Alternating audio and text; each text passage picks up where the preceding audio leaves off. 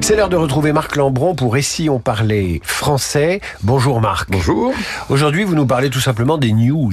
Je vous parle d'un anglicisme euh, proliférant qui consiste par affectation, parce qu'on trouve que ça fait chic, de mettre le mot euh, anglais news, signifie euh, nouvelle ou information, à, la toute, à toutes les sauces.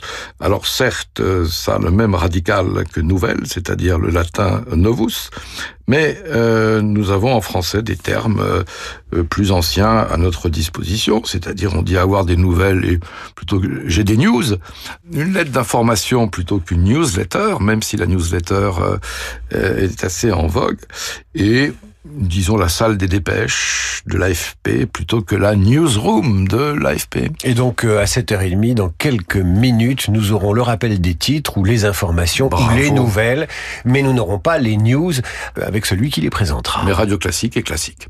Exactement. Vous tirez ces chroniques de dire ou ne pas dire paru aux éditions Philippe Ray. C'est évidemment validé, estampillé par l'Académie.